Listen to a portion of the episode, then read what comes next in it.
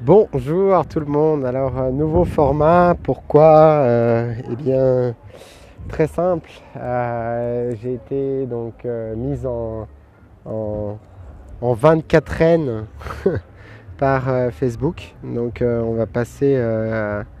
on va un peu évoluer au point de vue en fait du format.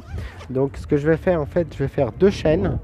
je vais faire donc une chaîne euh, des HIST, donc des programmations historiques, donc un podcast des programmations historiques, et un autre en fait euh, qui va être euh, un podcast en fait couvrant l'actualité. Alors euh, pour l'instant en fait euh, je pose ça là donc euh, sur celui de, des programmations historiques mais je ne manquerai pas en fait à les bouger, à faire tout le nécessaire donc pour que vous retrouviez en fait tout ce qui est des programmations historiques sur ce podcast ici et tout ce qui est actualité sur l'autre. Alors bon, on commence par la raison en fait de mon ban. alors c'est pas pour pas pour euh, allumer les mèches, euh, rien de tout ça. donc je suis allé donc sur un des groupes en fait, un groupe d'histoire russe hein, qui s'appelle l'histoire russe, tout simplement l'histoire de la Russie.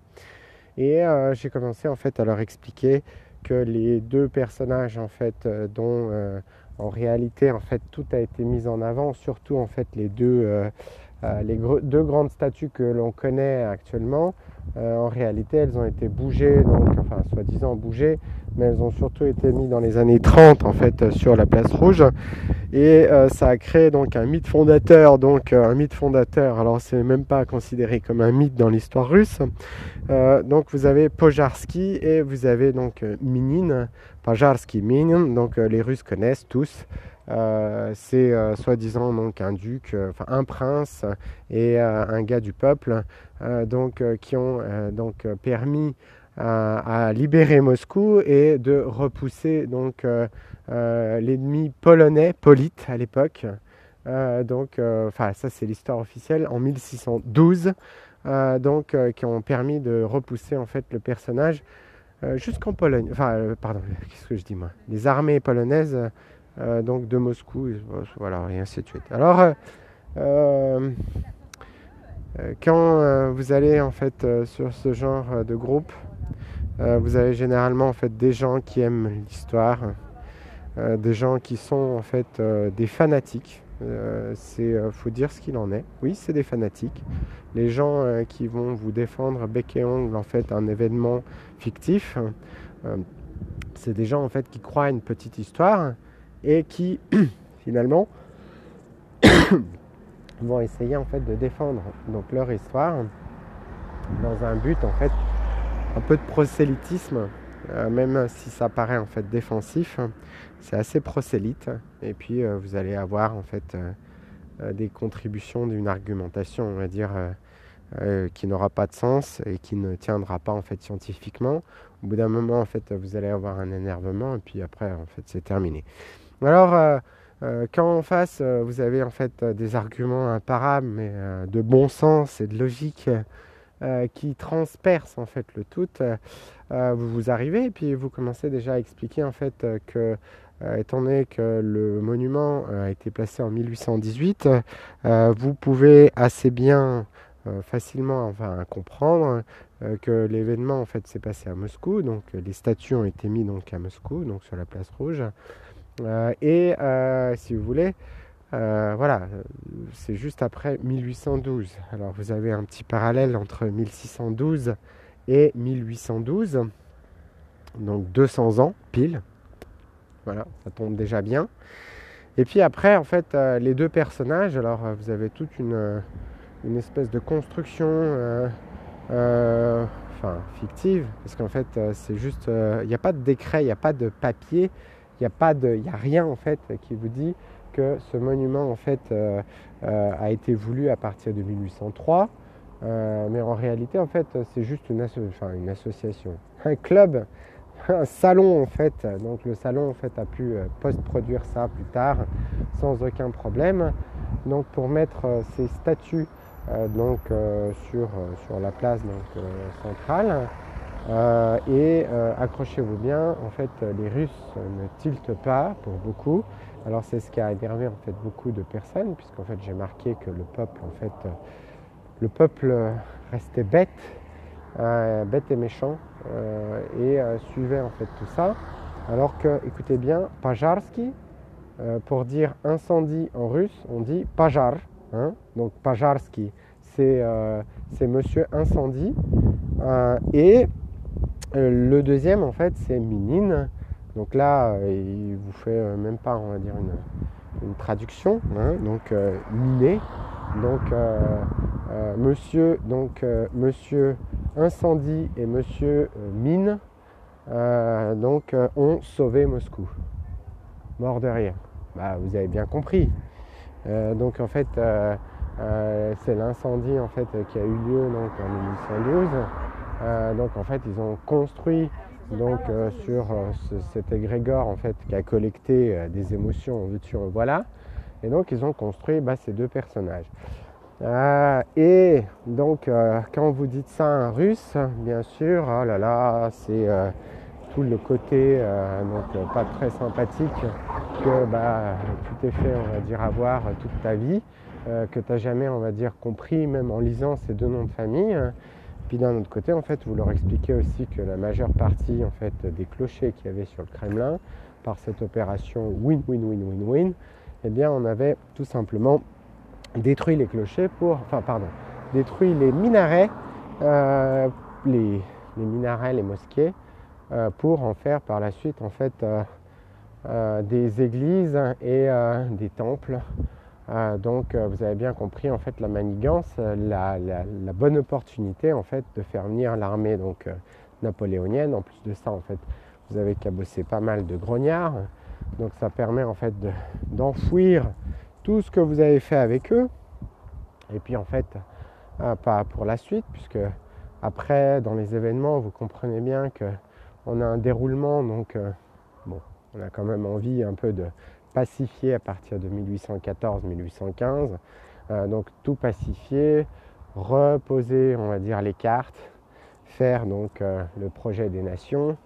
Euh, et du coup, en fait, des gens qui seraient agressifs, qui seraient un peu compréhensifs, qui ont vu du terrain, ils étaient forcément, on va dire, hautement nuisibles à toute cette entreprise. Alors, voilà. Donc, mise en avant en fait de tout ça dans un petit paragraphe. Euh, donc comme vous savez, euh, bah, pas la première fois en fait. Donc euh, je me suis jamais fait donc jamais fait remonter nulle part. et donc le 4 septembre sur un sujet semblable où j'avais expliqué que euh, l'ADN en fait, enfin l'ADN, la structure même en fait de la Russie d'avant, c'est-à-dire d'avant 1798, enfin d'avant 1812 surtout, elle était encore montée sur un modèle en fait donc islamique surtout, enfin ce que l'on pourrait aujourd'hui en fait avoir comme, comme approche donc islamique, pardon. Et bien sûr, en fait, ça, ça s'inscrit donc dans l'ethnos. D'un côté, vous avez donc l'ethnos turcoïde, et puis l'autre ethnos qui est l'ethnos plutôt euh, polite, c'est-à-dire euh, plutôt ce qu'on appellerait aujourd'hui les Slaves. Donc voilà. Et euh, quand vous commencez, on va dire, à, remettre en avant toutes ces choses-là, à expliquer que toute la théorie la propagande en fait euh, euh, des langues par exemple indo-européennes, euh, elle est là aussi on va dire surtout en fait pour servir bah, le commerce, puisqu'en fait le commerce en fait du 18e siècle surtout était donc Inde-Europe. Donc du coup bah, vous aviez un avantage à essayer d'unifier tout ça et de bah, promouvoir en fait une certaine unité pour que tout ça en fait fonctionne. Alors que il y a une grande, alors euh, je l'avais posté, c'était un arbre. Et en fait, euh, vous avez deux arbres. Donc vous avez un arbre où vous avez euh, les langues soi-disant indo-européennes. Alors je vais faire trois parties en fait dans cette vidéo. Donc Minin Pajarski, le faux en fait des langues donc indo-européennes avec un oubli majeur comme d'habitude. Donc de l'autre côté, vous avez le petit arbre finno, donc des, langues finno-ougriennes. Et puis au milieu, en fait, il manque l'immense arbre qui devrait être ici euh, et qui est en fait l'arbre en fait des langues turques. Et euh, comme d'habitude, en fait, même dans le finno-ougrien, c'est pareil. Euh, vous avez un dessiné, enfin, ils ont dessiné un tout petit arbre, alors que c'est complètement faux.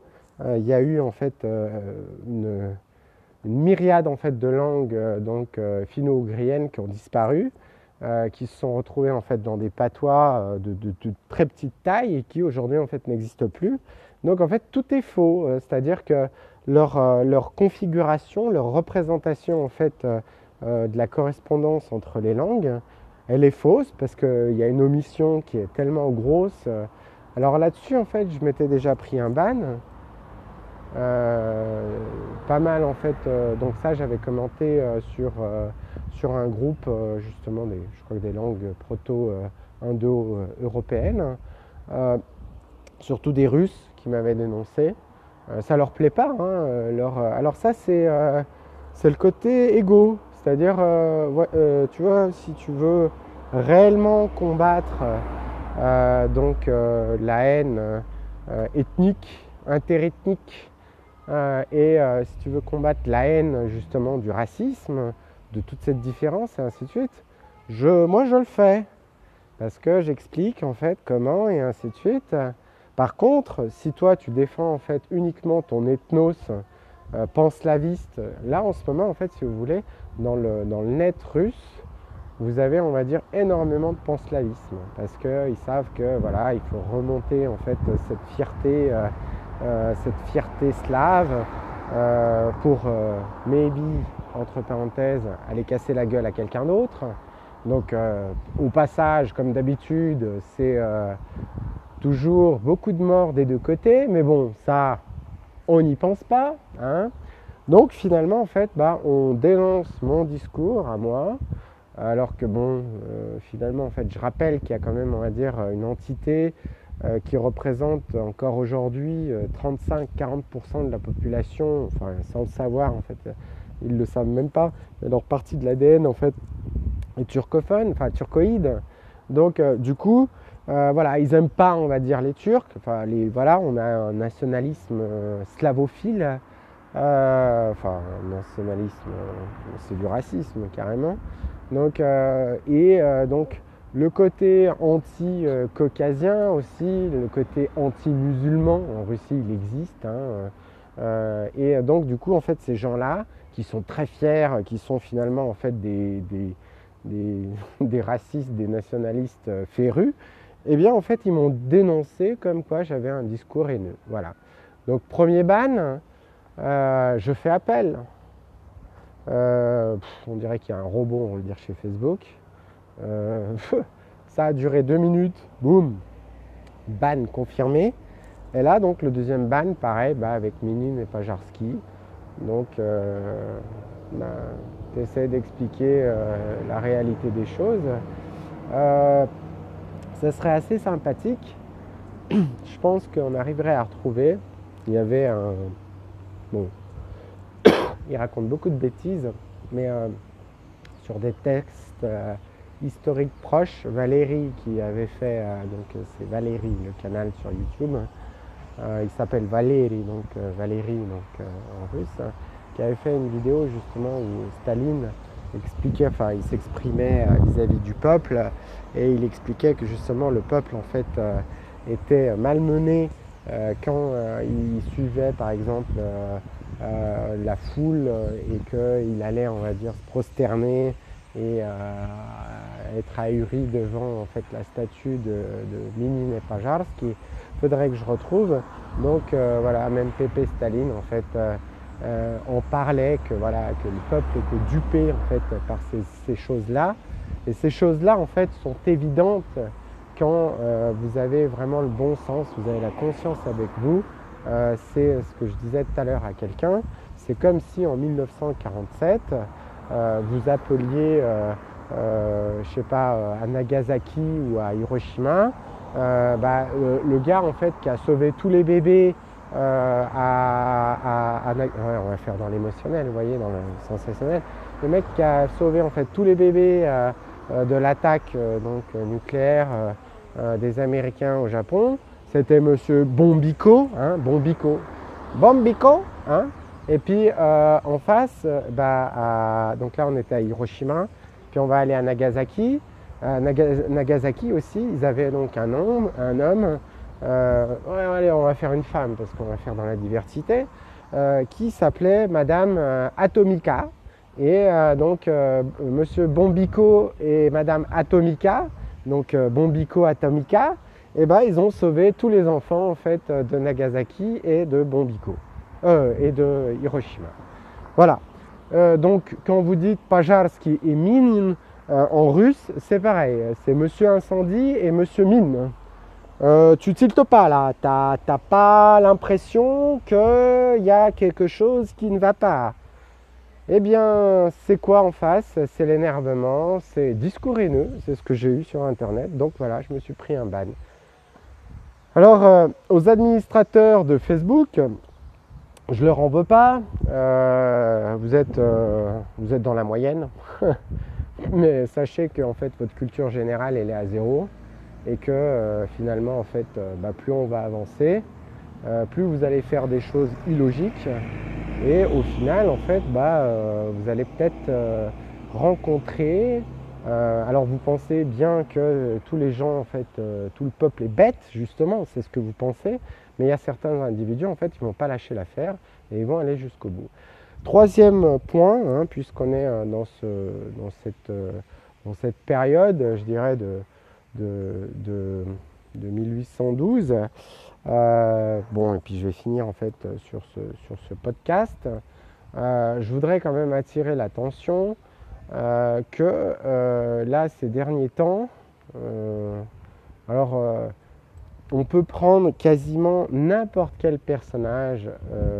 Quand, si on va au-delà de 1770, vous pouvez quasiment en fait tout prendre et vous aurez en fait à chaque fois soit on va dire un personnage plus loin euh, qui va être redondant et qui va en fait euh, faire toute cette gloire du personnage. Ça c'est un peu le côté en fait technique pratique en fait euh, donc des programmations historiques. et là je vais vous donner par exemple un exemple. C'est le cardinal de Richelieu, donc Plessis de Richelieu. Et vous pouvez vous pencher en fait et vous allez retrouver en réalité cet homme, euh, donc, euh, qui est euh, donc Plessis de Richelieu, en réalité, en fait, il a pris toute son ampleur, toute cette, tout, ce côté, on va dire, qui lui est propre, qui lui a été, on va dire, administré à Richelieu. c'est surtout en fait un autre Richelieu, donc que vous connaissez peut-être. si vous êtes allé dans la ville d'Odessa, c'est sûr que vous le connaissez. Donc c'est celui qui a d'ailleurs été donc administrateur en fait de la ville, je crois, de 1800 1800, ouais, ça dû être 1902 ou 1803, et puis pendant une dizaine ou une quinzaine d'années. Donc en fait, euh, donc, le duc de Richelieu, donc c'est lui. Et donc en fait, c'est une, personne qui a été donc, auprès donc, euh, de la monarchie avant sa chute et qui a été à nouveau repris en fait par la monarchie donc après française donc il a, passé pas mal de temps auprès donc, euh, de, la monarchie, donc euh, l'aristocratie russe. Et il a créé donc la ville, enfin la ville a été créée donc euh, Odessa, pour ceux qui connaissent, donc elle a été créée par Catherine II, donc en 1794. Donc voilà, hein, Odessa, encore une fois, on va toujours en fait euh, du côté de la déprogrammation. Euh, souvenons-nous que voilà, Odessa a été euh, appelé en fait en l'honneur en fait de l'Odyssée d'Ulysse. Donc on comprend en fait toute la mystique qui se cachait, le côté grec en fait qu'il y avait donc des Romanov. et donc c'est là aussi vous pouvez facilement aussi comprendre que voilà, c'était un village, c'était à peu près la, frontière, c'est là où on était allé donc, prendre donc, le territoire aux Turcs, à l'entité soi-disant ottomane. Et c'est à partir de là en fait qu'on administrait, enfin, on, on, prenait en fait nos esclaves, voilà, enfin, les esclaves des Romanov. Donc comprenez bien que voilà, c'est tout à fait récent et cet homme, bien sûr, euh, donc euh, Richelieu, euh, donc il a fait beaucoup. Donc en fait, les Ukrainiens, ils pourraient facilement en fait comprendre que pratiquement en fait toute l'Ukraine d'ailleurs s'est montée un peu comme ça. C'est des morceaux, des, des, espèces de, je dirais, de, de prises donc à l'autre entité qui de temps en temps, enfin de toute façon c'est tout un grand groupe travaillent, on va dire, ensemble. Alors c'est juste, on va dire, pour les individus, pour qu'ils voient qu'il y a une certaine binarité. Mais finalement, en fait, euh, euh, voilà, euh, un excellent exemple, c'est Odessa. En plus de ça, en fait, Odessa, après, vous avez eu en fait beaucoup de Français qui y sont installés. Vous avez eu des banquiers suisses aussi qui y sont allés. prenons par exemple toujours et encore Pictet, qui avait fait donc son grand Lancy. Donc il y a un petit Lancy à Genève et il y a un grand lancy, enfin il avait appelé ça le grand lancy à Odessa. Il avait des moutons, donc à l'époque vous comprenez bien que euh, le nord blanc, en fait, euh, le coton, euh, donc, était secondé aussi par la laine, donc voilà, la laine des, moutons, donc de Pictet, de Odessa. Donc voilà, Richelieu il est là, surtout il est là, on va peut-être le personnage, qui par la suite reviendra en France et avec euh, donc, la nouvelle monarchie, tout ça, eh bien, aura toute une histoire reconstruite. Sur ces belles paroles, ou pas belles, je sais pas, euh, c'est à vous de juger. Je vais vous laisser. Je vous souhaite une excellente journée, une excellente soirée ou une bonne nuit. Ça dépend à quelle heure vous écoutez tout ça. Merci beaucoup. À très bientôt.